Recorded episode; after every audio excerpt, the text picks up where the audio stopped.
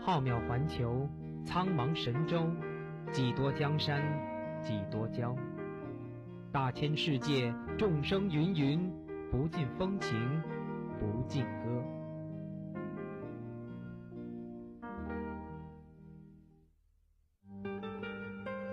钟爱旅行的你，是否想背上过客的行囊，四处飘荡，浪迹八荒？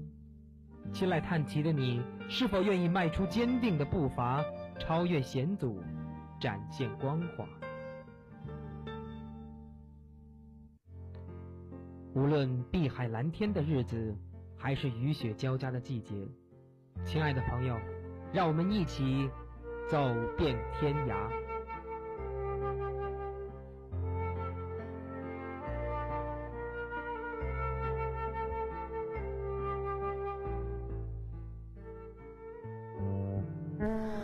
放松你的心情，踏上新的旅程，让我们一起走遍天涯。大家好，这里是每周四晚与您准时相约的《走遍天涯》，我是曲慧玲。大家好，我是靳潇涵。几千年的传统文化，现代的文化和时尚，新与旧，传统与现代，在伦敦形成了鲜明的对比。伦敦的优雅、现代、时髦、嘈杂、传统等错杂交融在它的每个街角。每个建筑、每一座公园、每一个市场、每一个伦敦人身上，如果时间充裕，可以细细的体味其中的况味。伦敦是欧洲首屈一指的观光都市，在新旧交错的各个领域，都可目睹伦敦世界一流的魅力。在这里，既有以丰富的藏品而闻名世界的大英博物馆，也有许多融合了现代科技和独特风格的博物馆。既可聆听高雅的古典乐，也可以观赏不逊于纽约百老汇的音乐剧。晚上则可以到酒吧或夜总会，感受伦敦丰富的夜生活。今天的第一站，我们来到白金汉宫。有人说，来伦敦却没有看白金汉宫，就好像去北京没有看故宫一样。建于1703年的白金汉宫，从维多利亚女王时代至今，一直是英国王室的府邸。后经多次扩建，现在是英国女王在伦敦办公和居住的地方，王室的行政总部，也是当今世界上少有的仍在使用的皇家宫殿之一。白金汉宫和英国著名的国会大厦、伦敦塔桥以及红色双层巴士一样，都是伦敦乃至整个英国的标志。白金汉宫是新古典主义风格的方形围院建筑，主体有五层，宫内有典礼厅、音乐厅、宴会厅、画廊等七百多个房间。宫殿正面的大门富丽堂皇，铁栏的金色装饰威严庄重，里面纹丝不动地伫立着那些著名的禁卫军士兵。铁栏外的广场上有手持权杖、塑造为天使形象的维多利亚女王雕像，周围占地广阔的御花园是典型的英式风格园林。宫殿正门入口面向东北方，通过林荫路与特拉法加广场相连。白金汉宫从1993年对外开放参观。不过，每年开放时间大致在八到九月间的八个星期，参观白金汉宫时间约一个小时，要先在白金汉宫前购票处购票，再从白金汉宫右侧的游客入口处进入。开放时间是每天的九点四十五到晚上的十八点。成人票为十四磅，六十岁以上老人及学生为十二点五磅，十七岁以下为八磅，五岁以下免费。入口处有免费提供的语音导游。有多国语言，其中有中文。如需白金汉宫的简介手册，可以在皇家大阳台购买，每册四点九五英镑。另外需要注意的是，游客在进入白金汉宫之前要接受安检，不能携带液体进入。白金汉宫内不得拍照、录像等。皇家卫队换岗仪式是来到伦敦的游人必看的典礼。女王卫兵十一点半准时在白金汉宫大门内举行交接仪式。游客可以从宫殿栅栏外观看，该仪式长达四十分钟，从四月到七月每天举行一次，其他月份每隔天举行一次。这项仪式为免费观看，所以游客非常多。从十点半就开始，有许多游客开始等候。卫兵通常从白金汉宫的右侧行进过来，如果想观看交接仪式，就要提前在白金汉宫的大门外找好位置，而不是沿着路边等候。宫前广场是观看皇家卫队换岗仪式的最好地点，头戴熊皮帽、身着红色制服的皇家卫队威风凛凛，现场的游客非常多，一定要提前半小时以上去占据有利位置。参观完白金汉宫和卫兵交接仪式，可以步行到詹姆斯公园，在园内买点热狗，或者到白金汉宫周边的餐馆吃午餐。下一站带大家来到伦敦眼，伦敦眼也叫千禧之轮，坐落于泰晤士河南岸，是英国为庆祝两千年的来临而建造的。这座巨大摩天轮高达一百三十五米，曾为世界之最。坐在上面可以俯瞰伦敦。如果选择黄昏时分去乘坐，浪漫的泰晤士夕阳一定会令人难忘。到了晚上，伦敦眼更有一种梦幻的气质。被灯光点亮的摩天轮形成一个巨大的蓝色光环，宛如夜空中明亮的眼睛。若是坐在其中俯瞰伦敦夜景，美得震撼人心。作为伦敦的一个标志性景观，来此排队乘坐摩天轮的游客络绎不绝。非常建议提前在官网预订门票，比在现场买便宜，而且节省了买票的时间。你还可以选择在指定时间或任意时间入场的快速通道票，享受免排队乘坐的特权。最好是在晴空万里的好天气时前往，观景效果最棒，而且能拍到许多美妙的照片。伦敦眼共有三十二个配备空调的全封闭式座舱，每个舱位可以乘坐约二十五人，运转速度缓慢，便于游客观景。转一圈下来约半小时。舱内设有伦敦各个著名景观的解说，在旋转到相应角度时播放，也有触控式讲解设备可供使用。成人票价为十三点五英镑，六十岁以上及残障人士为十镑。提前预订可享受百分之十的优惠。开放时间为十月到五月的每天十点到十二点，和五月到九月的十点到二十一点，其中圣诞节关闭。下一站带大家来到伦敦塔桥。伦敦塔桥是伦敦的地标建筑之一，也是伦敦的象征。它是一座横跨泰晤士河的吊桥，也是一座开启桥。当泰晤士河上有万吨船只通过时，船身慢慢分开向上折起，船只过后，船身慢慢落下，恢复车辆通车。塔桥桥身为四座塔楼连接而成，桥长二百四十四米，分上下两层。上层为塔桥的参观者通过的人行道，行人从桥上通过可以饱览泰晤士河两岸的美丽风光。下层为车辆和行人通行。如今桥面上只有两个车道，给行人留出了更多的空间。桥基上有两座高型的方形主塔，主塔有五层楼之高。在主塔上建有白色大理石的屋顶和五个小尖塔，远看就像两顶王冠。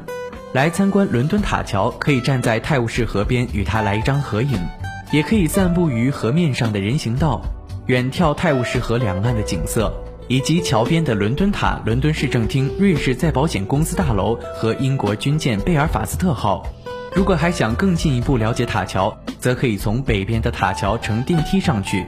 此外，塔桥内还设有楼梯上下，门票价格为成人五点五磅，学生及六十岁以上老人四点二五磅，五岁以下及残障人士免费。塔桥每天开放，开放时间为每年四月到十月十点到下午六点半，和十一月到三月九点半到下午六点，其中十二月二十四日到二十六日及每年的一月一日除外。第四站，我们来到大英博物馆。大英博物馆又称不列颠博物馆，位于伦敦市中心的罗素广场旁，是世界上规模最大、最著名的博物馆之一。博物馆内收藏有世界各地的文物和珍品七百多万件，藏品种量和种类十分丰富，为全世界博物馆所罕见。由于空间的限制，每次同时在馆内展出的藏品只有约五万件，目前还有大批藏品未能公开展出。如果有哪座博物馆能够把整个世界的文明历程展示出来，恐怕就是大英博物馆了。这里集中了海量的各国珍宝，全程允许拍照，并且向公众免费开放。正因为如此，这里的参观者从白发老学者到普通游客，再到一对一对的小学生，都可以平等的参观和接触人类的伟大文明。博物馆的主要藏品是古代和中世纪文物，有以古埃及和古希腊罗马的藏品闻名。兼有亚洲、中东、非洲、美洲的大量珍贵文物，其中中国陈列室就占了好几个大厅，展品从商周的青铜器到唐家的瓷器、明清的金玉制品，仅来自中国的历代稀世珍宝就达两万多件，其中绝大多数为无价之宝。世界许多地方的文化瑰宝，只有在这里才能看到真品。大英博物馆的主楼仿效了古希腊式的建筑，正门是高大的柱廊，两旁各有八根又粗又高的罗马式圆柱，上方是装饰着浮雕的山墙屋顶。从正门进入馆内，即到达大中庭。由大中庭连接着的是四面八方一百多个展厅。大厅的开放时间为周日、周一到周三的九点到十八点，周四到周六的九点到二十三点。展厅的开放时间为周六到周三十点到十七点半，周四到周五的十点到十二点半。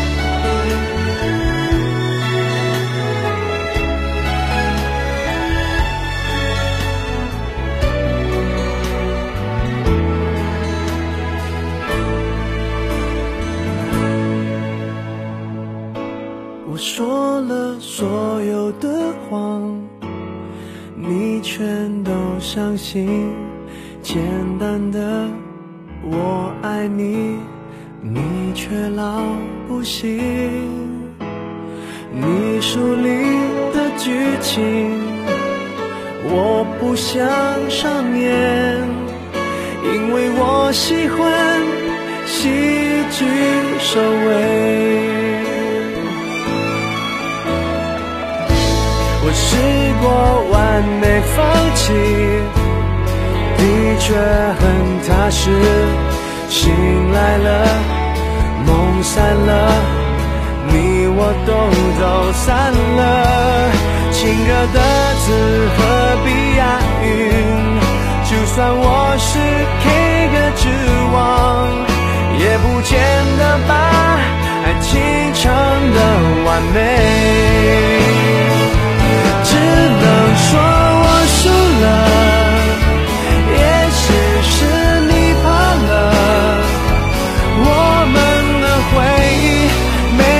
守着，你却用离开烫下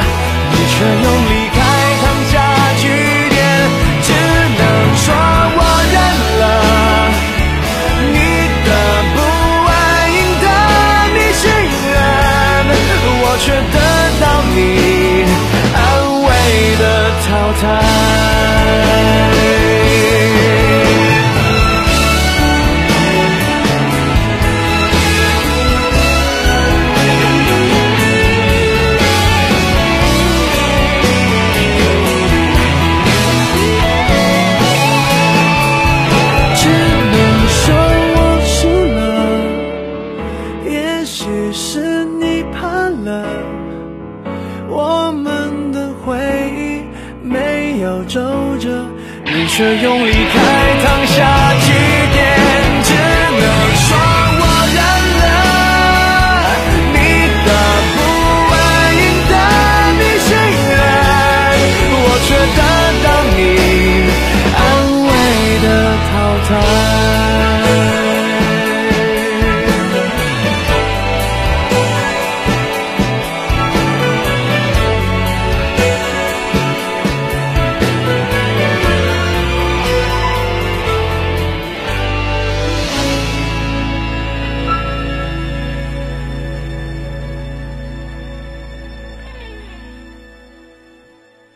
下一站带大家来到温莎古堡。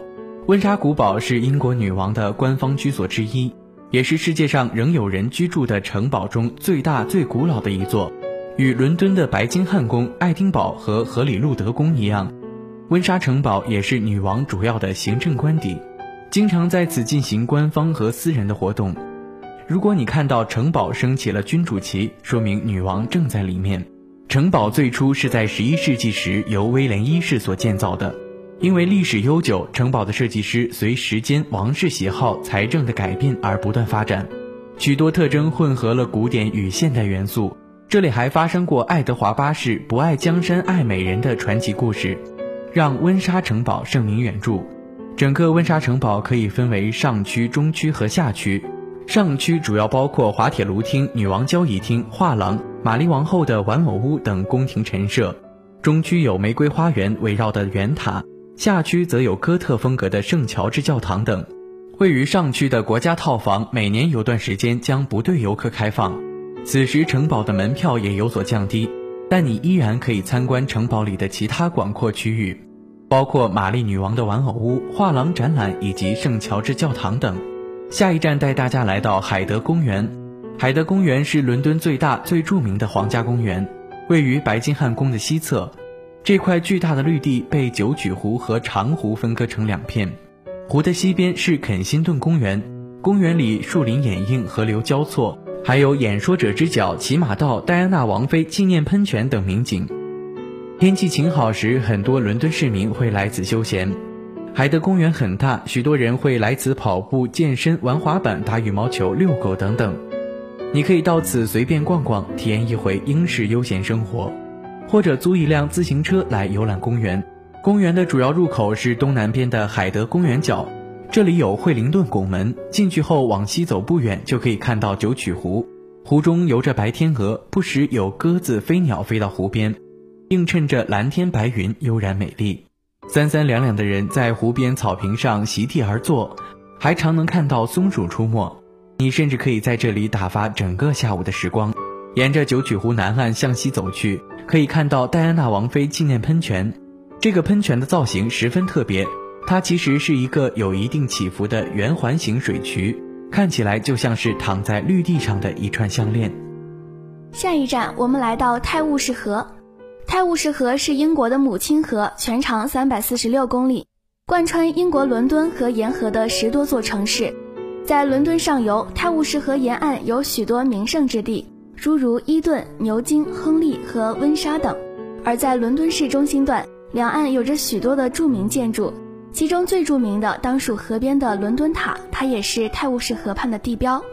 如果想要全面的欣赏泰晤士河，建议乘坐泰晤士河游船，这样两岸的风光可以尽收眼底。在泰晤士河上有几个较为著名的码头。可以从威斯敏斯特码头登船，圣凯瑟琳码头下船。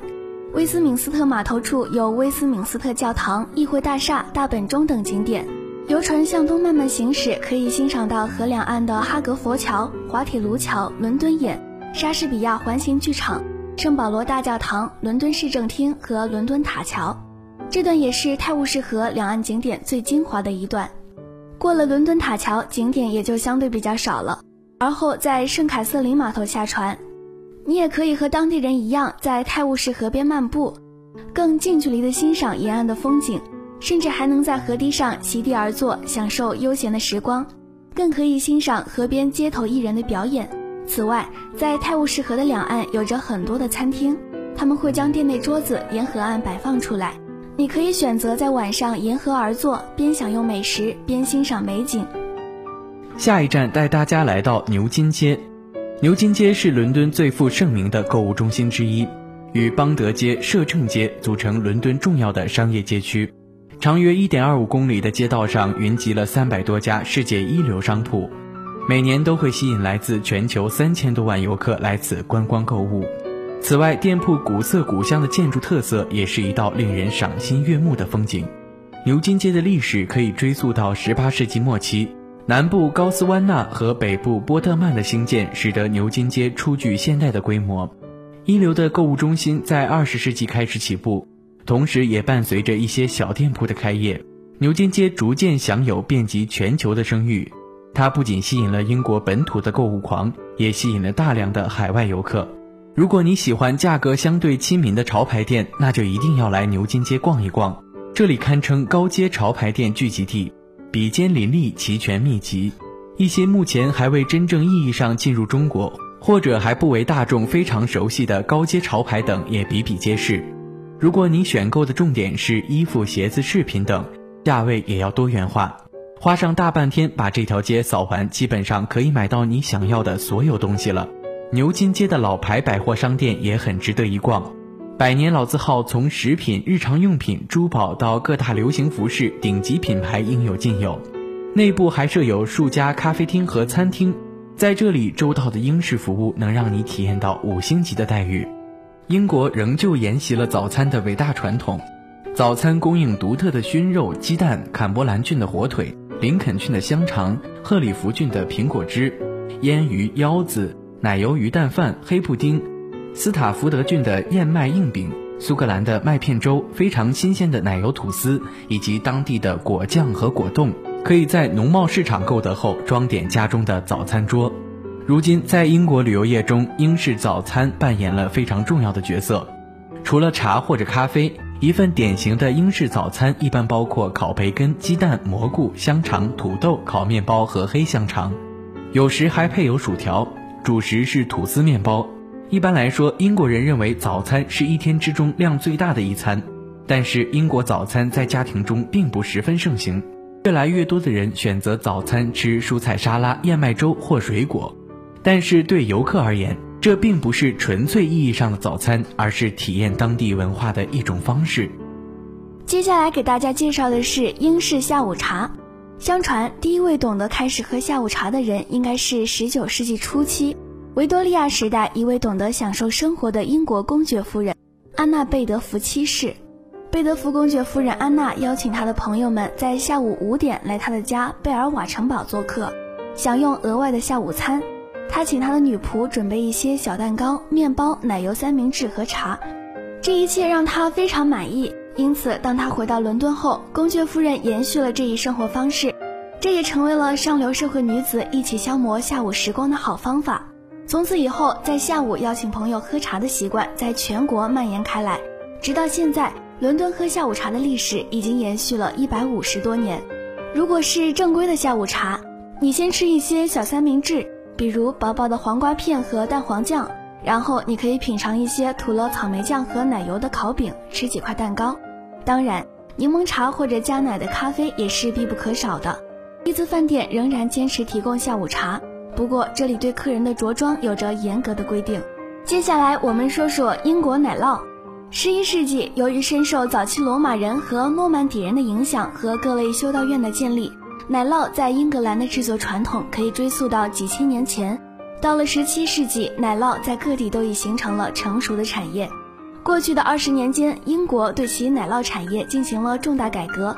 新一代制造商不断探索奶酪的新型生产方式，对传统的配方工艺进行大胆革新，创造了大量不同风味口感的手工奶酪。